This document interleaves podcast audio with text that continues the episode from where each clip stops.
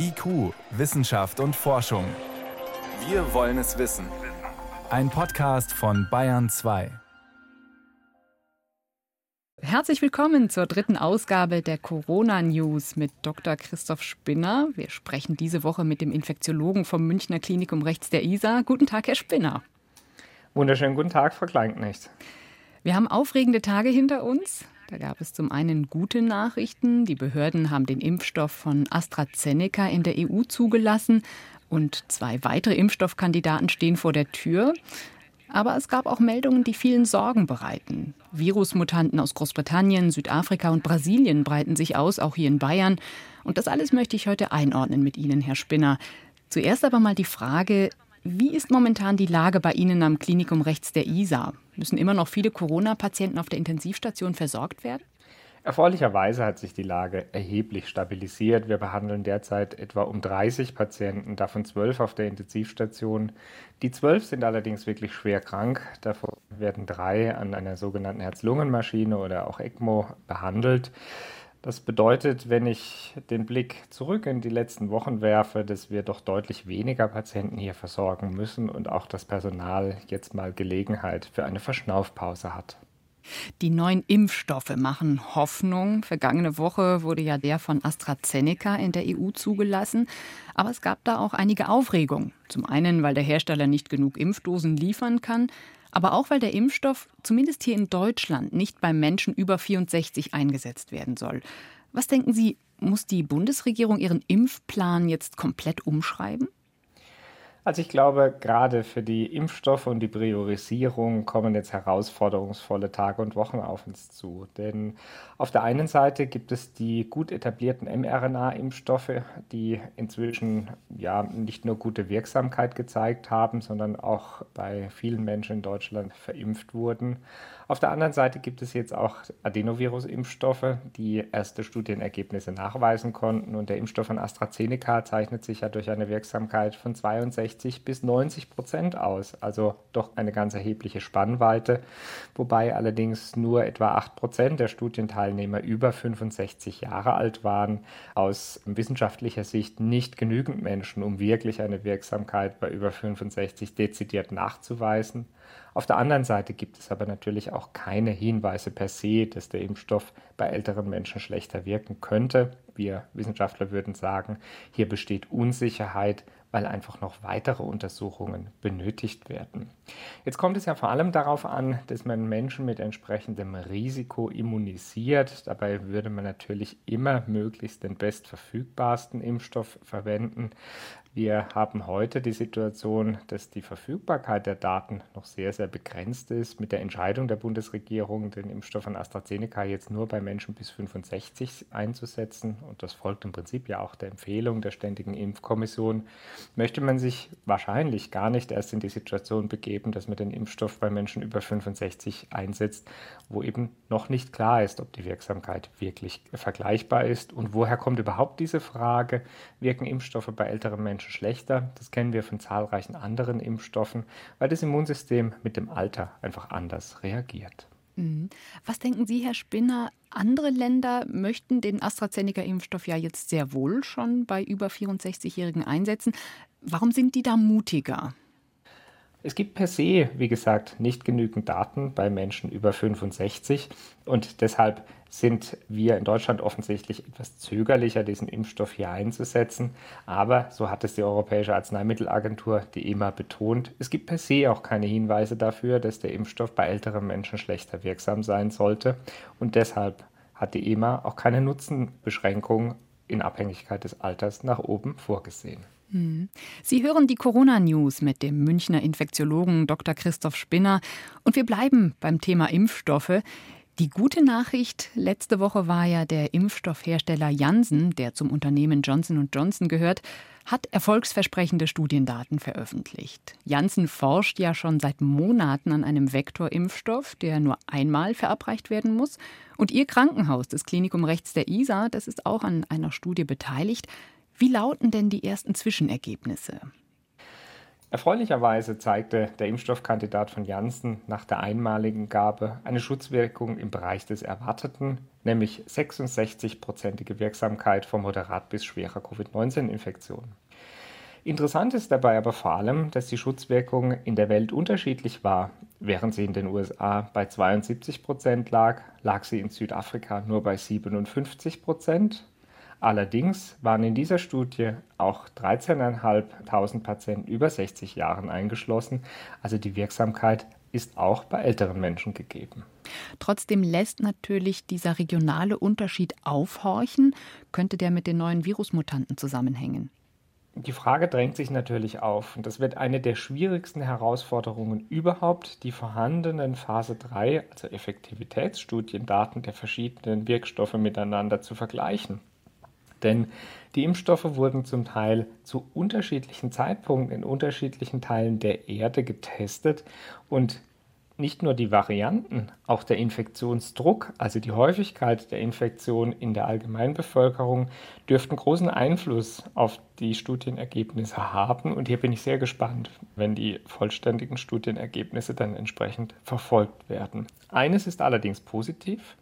Unabhängig von der 66-prozentigen Schutzwirkung von moderat bis schwerer Covid-19-Infektion zeigte sich 28 Tage nach der einmaligen Impfstoffgabe des Janssen-Impfstoffs, dass schwere Covid-19-Infektionen vollständig verhindert werden konnten. Und darauf kommt es ja für den einzelnen Menschen an, keine schwere Erkrankungsepisode zu erleiden. Ja, und das ist total interessant. Der Impfstoff von Janssen muss offensichtlich nur einmal verabreicht werden, um schon sehr gut zu wirken. Bisher hatte man ja die Sorge, dass es mit nur einer Impfung dann vielleicht keinen ausreichenden Impfschutz gibt und es vielleicht auch die Mutationen dann leichter haben. Warum ist es bei diesem Impfstoff anders? Dafür ist es noch zu früh, um wirklich bewerten zu können wie gut Impfstoffe nach der ein- und zweimaligen Impfung wirken. Denn die mRNA-Impfstoffe sind bislang als ausschließlich zweimalige Impfungen untersucht. Wir sehen jetzt mit dem Janssen-Impfstoff, wenn er einmalig verabreicht wird, zwar gute Schutzwirkungen vor schwerer Covid-19-Infektion, aber wir sehen doch einige Infektionen, die zumindest mild bis moderat sind. Also das heißt keine vollständige Schutzwirkung vor Covid-19-Infektionen. Am Ende kommt es beim Impfen auf zwei Dimensionen an. Der Einzelne soll vor schwerer Erkrankung geschützt werden. Das gelingt mit diesem Impfstoff. Aber wir würden uns natürlich auch wünschen, dass eine Übertragung entsprechend unwahrscheinlicher wird, also gar keine Infektionen auftreten. Und hier bin ich sehr gespannt, ob die zweimalige Gabe des Impfstoffes dieses Risiko möglicherweise verringert. Hier arbeiten wir derzeit noch an der klinischen Studie. Mhm. Jetzt gibt es noch einen weiteren Impfstoffhersteller, der gerade von sich reden macht, der US-Konzern Novavax. Sein Impfstoff soll zu fast 90 Prozent vor Covid-19 schützen. Was wissen Sie bislang über diesen Impfstoff? Der Novavax-Impfstoff funktioniert ähm, technisch nochmal nach einer völlig anderen Plattform. Es ist ein sogenannter proteinbasierter Impfstoff, also es sind nur einzelne Bestandteile des SARS-Coronavirus-2, die gespritzt werden und dann eine Immunreaktion auslösen. In der Phase 3-Studie zeigte sich eine robuste Schutzwirkung von 90 Prozent, was zunächst beeindruckend klingt. Allerdings fiel die Schutzwirkung in Südafrika, wo die B1351-Variante vorkommt, auf 50 Prozent ab. Es scheint also so zu sein, als schützt dieser proteinbasierte Impfstoffkandidat von Novavax bei den gängigen Varianten sehr gut, während er bei den als Mutanten bezeichneten Varianten schlechter zu schützen scheint. Hm, ja, diese mutierten Viren, die bereiten vielen momentan Sorgen. Wie groß ist denn aus Ihrer Sicht die Gefahr, dass sich das Virus weiterhin schnell verändert und die Impfstoffe dann plötzlich nicht mehr wirken? Viren mutieren. Wir hatten darüber auch schon in einer der letzten Folgen gesprochen. Es ist quasi eine Art Überlebensstrategie. Und je größer der sogenannte Populations- oder Selektionsdruck wird, nicht zuletzt auch durch eingesetzte Impfstoffe, desto wahrscheinlicher sind Mutationen. Jetzt ist es in der Regel so, dass eine durch eine natürliche Covid-19-Erkrankung erworbene Immunität besser schützt als eine durch Impfung erworbene Immunität, denn sie ist viel breiter. Also es werden viele Antikörper gebildet, während bei Impfungen nur wenige entstehen. Wir verstehen heute noch nicht so gut, wie lange die Schutzwirkung nach durchgemachter Infektion anhält. Wir wissen auch noch nicht sicher, wie lange die Schutzwirkung nach einer Impfung anhält. Erfreulich ist aber zumindest, dass die im Moment im Einsatz befindlichen mRNA-Impfstoffe sowohl von BioNTech Pfizer als auch von Moderna vor den gängigen Virusvarianten schützen, einschließlich der Mutanten. Dies kann im Labor relativ leicht untersucht werden. Ja, die Impfstoffhersteller haben natürlich das Virus weiterhin sehr präzise im Blick und müssen dann einfach im Zweifel schnell reagieren. Wie schnell könnte man so einen Impfstoff anpassen, zum Beispiel den von BioNTech? Also technisch ist das tatsächlich relativ kurzfristig, in wenigen Wochen machbar, denn man muss im Grunde das Antigen, also den Bereich des Virus, gegen den man das Immunsystem trainieren möchte, anpassen. Das gelingt sehr kurzfristig. Allerdings kommt es dann auch darauf an, wie viele neue Studien zur Zulassung erforderlich sind, ob die Zulassungsbehörde diese Veränderung eben als so schwerwiegend einstuft, dass noch einmal ein komplettes neues Zulassungsprogramm erfolgen muss oder ob dies nur als, ich will jetzt mal vereinfacht sagen, Nachjustieren angesehen wird, sodass der Impfstoff als Plattform weiter zum Einsatz kommen kann und lediglich angepasst werden muss. Ich denke, das sind Fragen, die schon heute diskutiert werden zwischen den Regierungen, aber auch den pharmazeutischen Unternehmern. Und die Impfstoffhersteller beobachten sehr, sehr genau, wie sich das Virus jetzt verändert, wie die Wirksamkeit ihrer Impfstoffkandidaten ist und welche Möglichkeiten zur Anpassungen bestehen. Denn insbesondere beim Novavax-Impfstoff zeichnet sich ja jetzt schon ab, dass es deutliche Unterschiede in der Wirksamkeit mhm. geben könnte. Wir sprechen heute mit dem Münchner Infektiologen Dr. Christoph Spinner über Impfstoffe gegen das Coronavirus. In Deutschland wird jetzt auch über den Einsatz des russischen Impfstoffs Sputnik V diskutiert. Forscher haben gerade erste Studienergebnisse in der Fachzeitschrift The Lancet veröffentlicht und die stimmen ganz hoffnungsfroh. Was weiß man denn über diesen Impfstoff? Endlich gibt es für die Fachwelt begutachtet oder wir sagen peer-reviewed verfügbare Daten aus der sogenannten klinischen Phase 3 Studie, also der Studie, in der typischerweise Wirksamkeit und Sicherheit untersucht wird. Und hier zeigte sich, dass der Impfstoff bei fast 20.000 Menschen untersucht wurde und eine über 90-prozentige Effektivität als Schutz vor symptomatischem Verlauf von Covid-19 aufweist. Und das stimmt doch zunächst wirklich hoffnungsvoll, zumal auch die Daten der Verträglichkeit ganz gut waren. Die russischen Behörden standen ja im vergangenen Sommer sehr in der Kritik, weil sie haben den Impfstoff schon zugelassen, obwohl die Datenlage damals sehr mau war. Jetzt gibt es Daten zu den Nebenwirkungen. Was weiß man dazu jetzt? Die jetzt publizierten Studiendaten sind zwischen September und November 2020 erschienen. Die Mehrheit der Probanden hatte tatsächlich leichte Impfreaktionen im Sinne von Injektionen an der Impfstelle, aber ganz grob zusammengefasst entspricht die Verträglichkeit des Impfstoffes der Verträglichkeit anderer Impfstoffe, also war insgesamt gut. Können Sie sich vorstellen, dass dieser Impfstoff, nach allem, was man jetzt weiß, eventuell auch in Deutschland eingesetzt wird und zugelassen wird?